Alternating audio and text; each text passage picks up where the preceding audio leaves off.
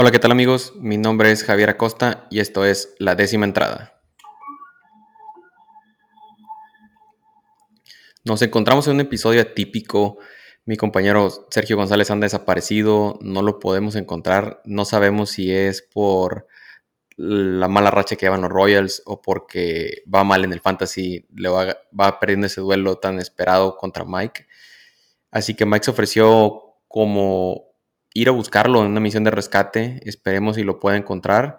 Mientras tanto, yo voy a traer lo mejor de esta media semana en el béisbol.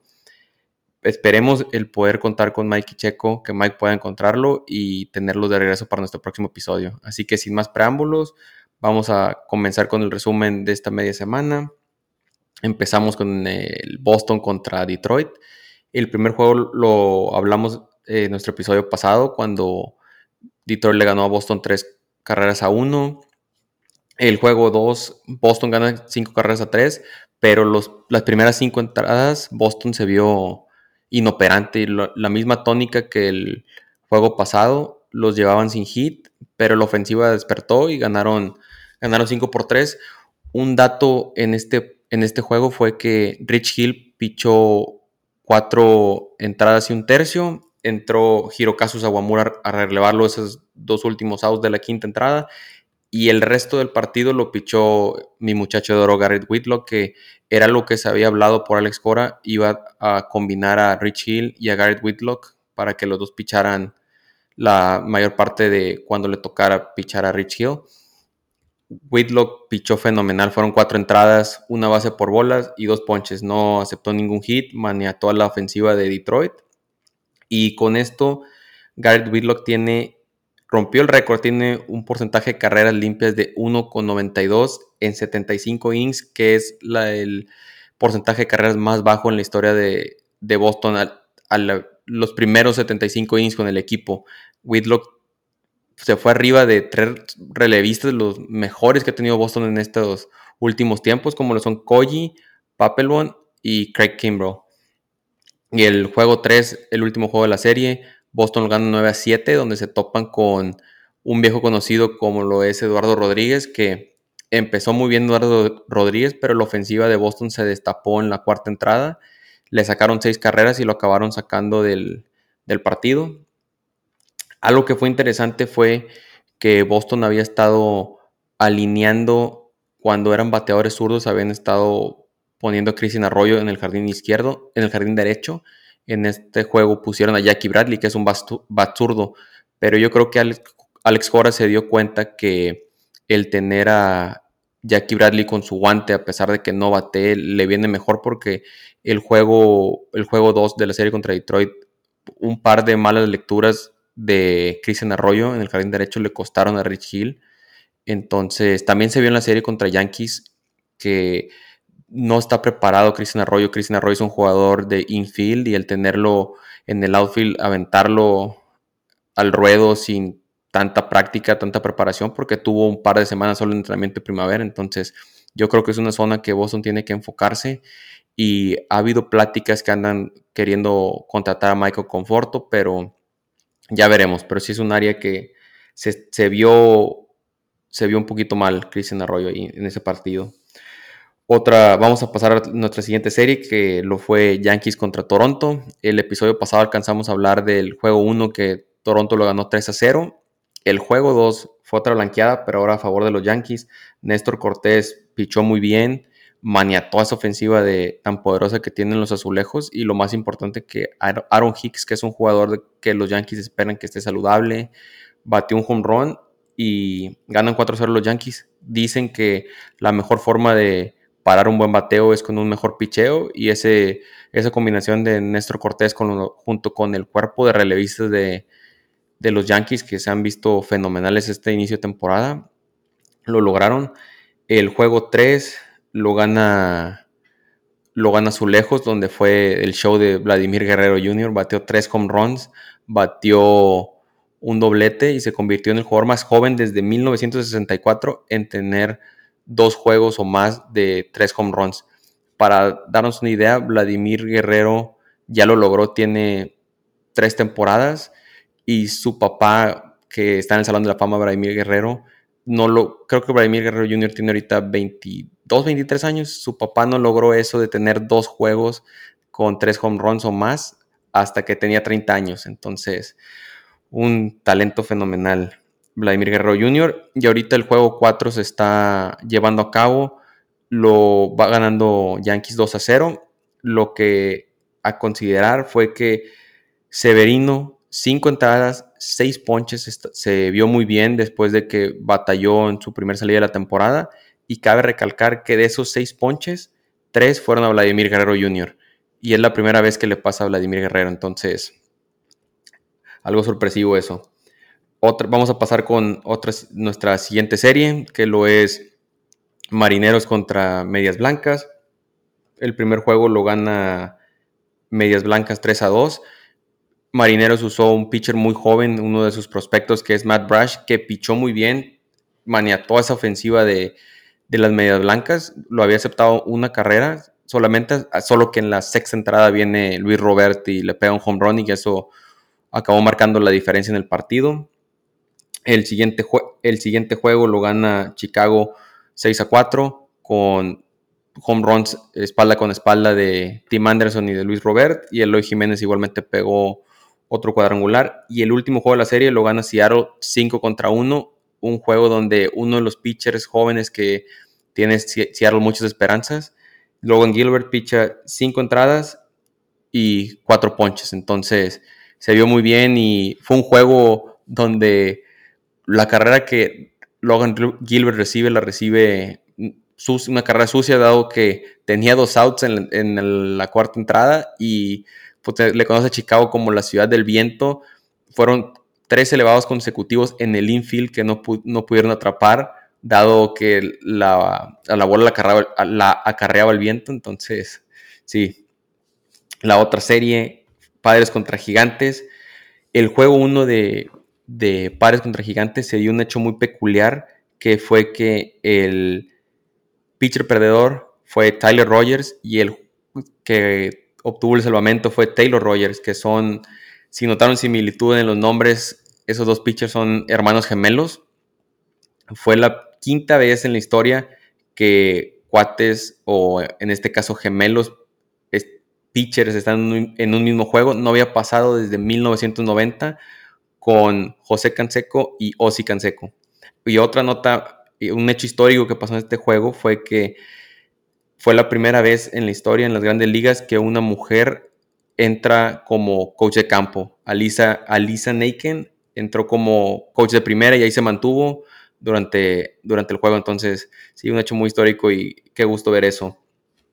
El siguiente juego lo gana Padres, derrota Gigantes, 13 carreras contra 2, donde a Yu Darvish lo, lo agarraron a palos, le sacaron nueve, carreras en una entrada y dos tercios. Y su, el otro pitcher que fue Alex Cobb fue un, duelo de picheo que habíamos hablado nuestro, durante el episodio pasado que nos llamaba mucho la atención por los dos pitchers. Alex Cobb se vio fenomenal, cinco entradas, dos carreras limpias y diez ponches.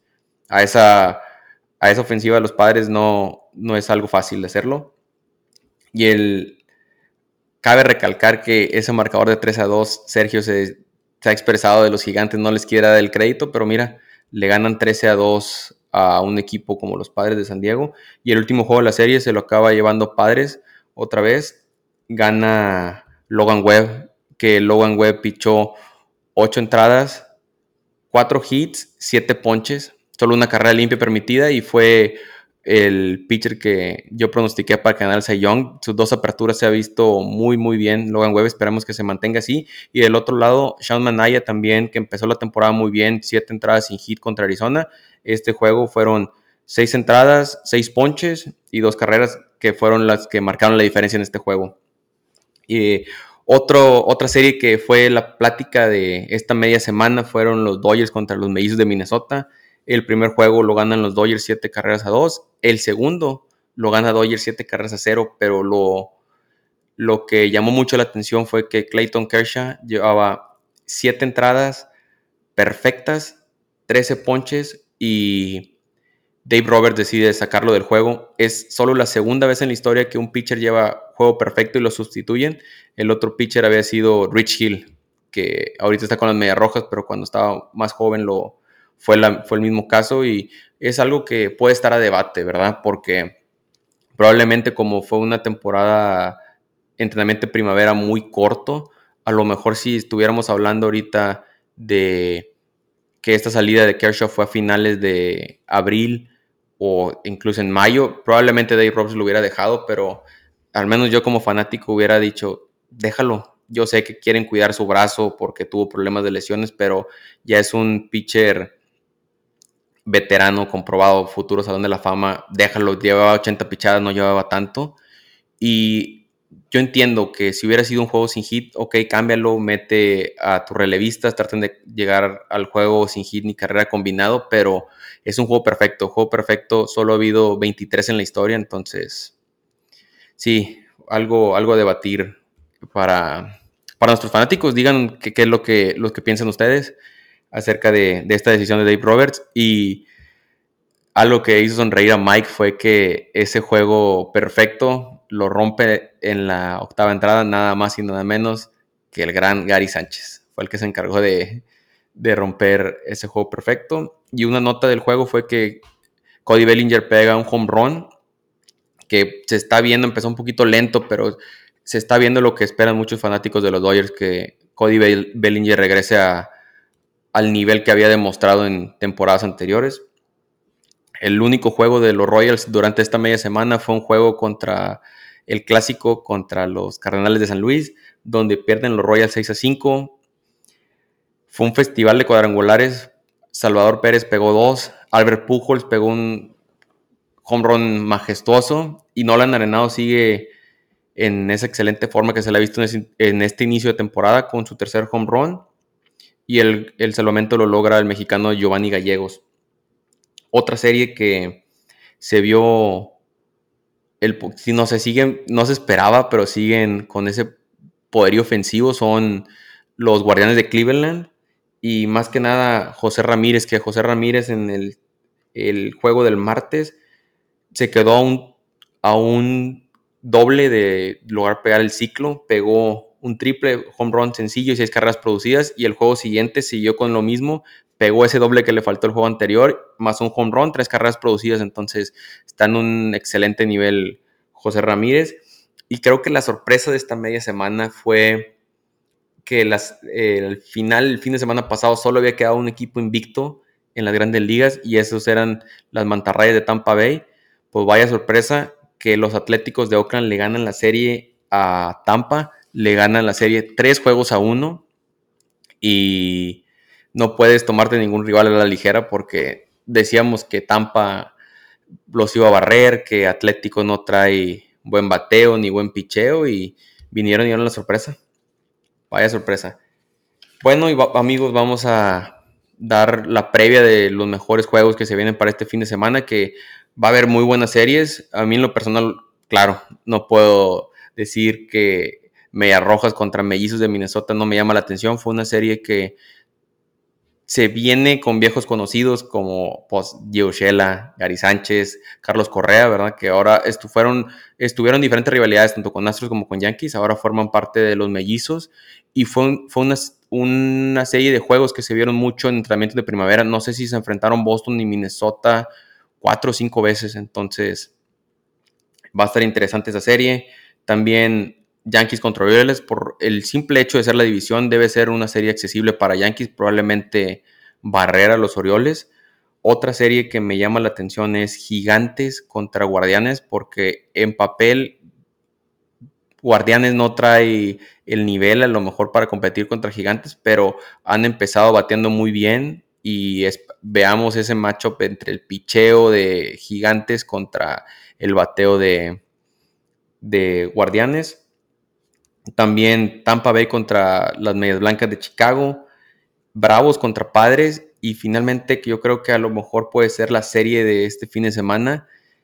Astros contra Marineros. Que se va. Se viene sabrosa esa serie. Yo creo que puede ser la, serie de la semana. De, de toda la semana. No nada más del fin de semana.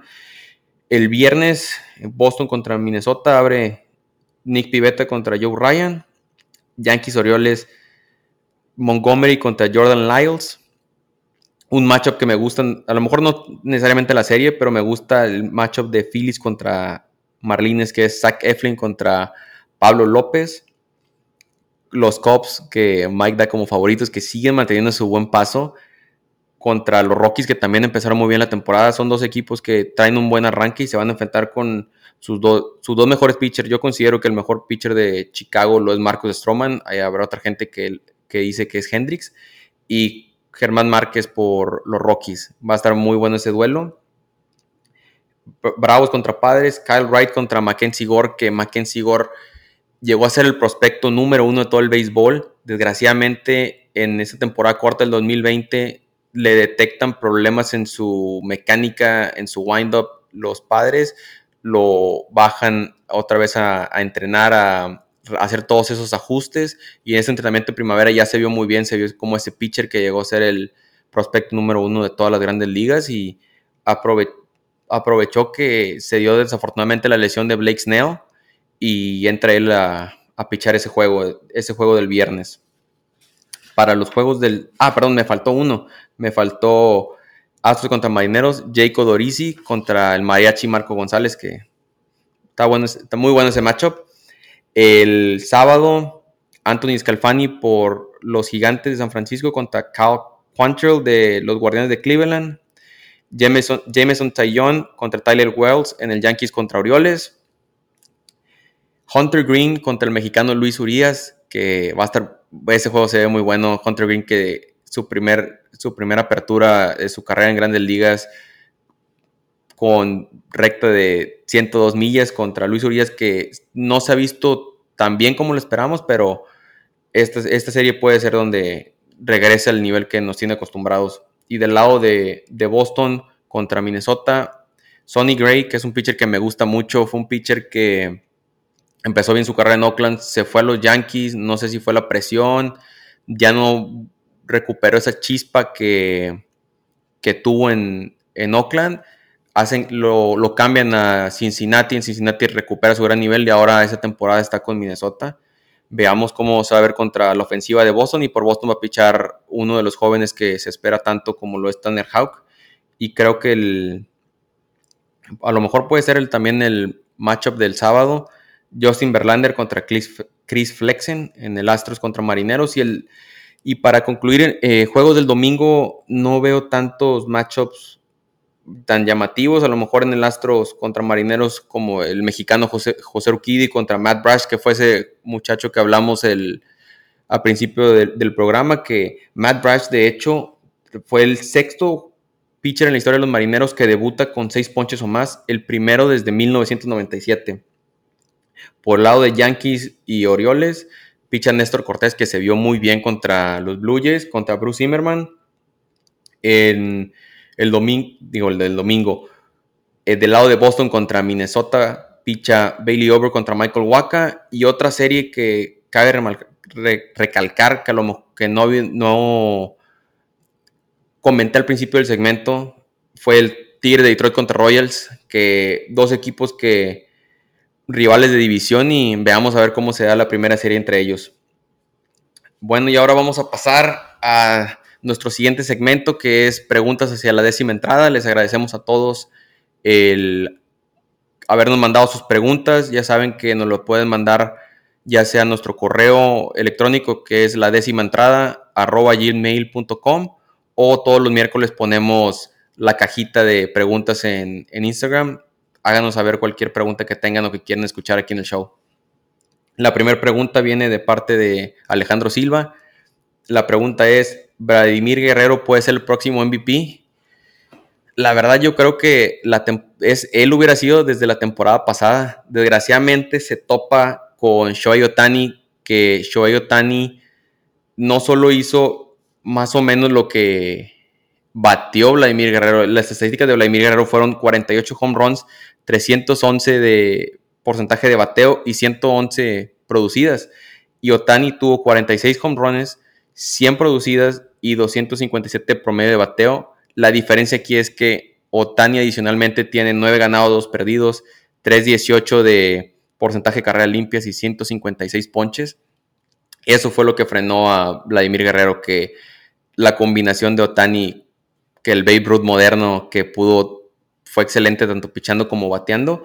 Yo creo que si Vladimir quiere ganar este, esa temporada si Otani repite va a ser muy difícil, yo creo que Vladimir tuviera que batear en vez de 48 home runs unos 60, 63 o ganar la triple corona, que se quedó, que se quedó muy cerca con ese promedio de bateo, las producidas, y fue el campeón de home runs de la Liga Americana. Entonces, tiene que darse algo así porque no le decíamos la, la mal, nada malo a Shohei Otani que se lesione porque es uno de los jugadores símbolos de la liga.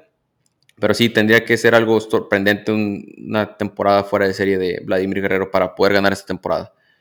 La otra pregunta viene de David Pérez ¿Qué piensan del artículo de framing de Kylie Gashoka de los Yankees? Fíjate, ahora que fue esta, esta serie de Yankees contra Boston, noté eso que para nuestro, nuestra audiencia el framing consiste en el famoso guanteo, que es el tratar de acarrear o guantear, manejar la bola de la zona de strike hacia la hacia la, una pichada que es bola, moverla hacia la zona de strike y que el umpire te lo, te lo marque. Esas, esas, esas pichadas que uno cuando lo ve en la televisión dice, oye, ¿por qué lo marcó strike si yo estoy viendo claramente que era, que era bola? Bueno, el framing, el guanteo del catcher hace esa diferencia entre los ojos del umpire. Y se vio la diferencia con Kyle, Kylie Gashoka por algo lo tiene Garrett Cole desde la temporada pasada, hace dos temporadas, lo tiene como su catcher personal porque siente la confianza con él. Y el, artículo también nos dice que de los 117 catchers elegibles para el nivel de framing o de qué tanto influyó su, su guanteo, Kylie Gashoka fue el número 12 de 117 y Gary Sánchez fue el número 56. Entonces, una diferencia enorme.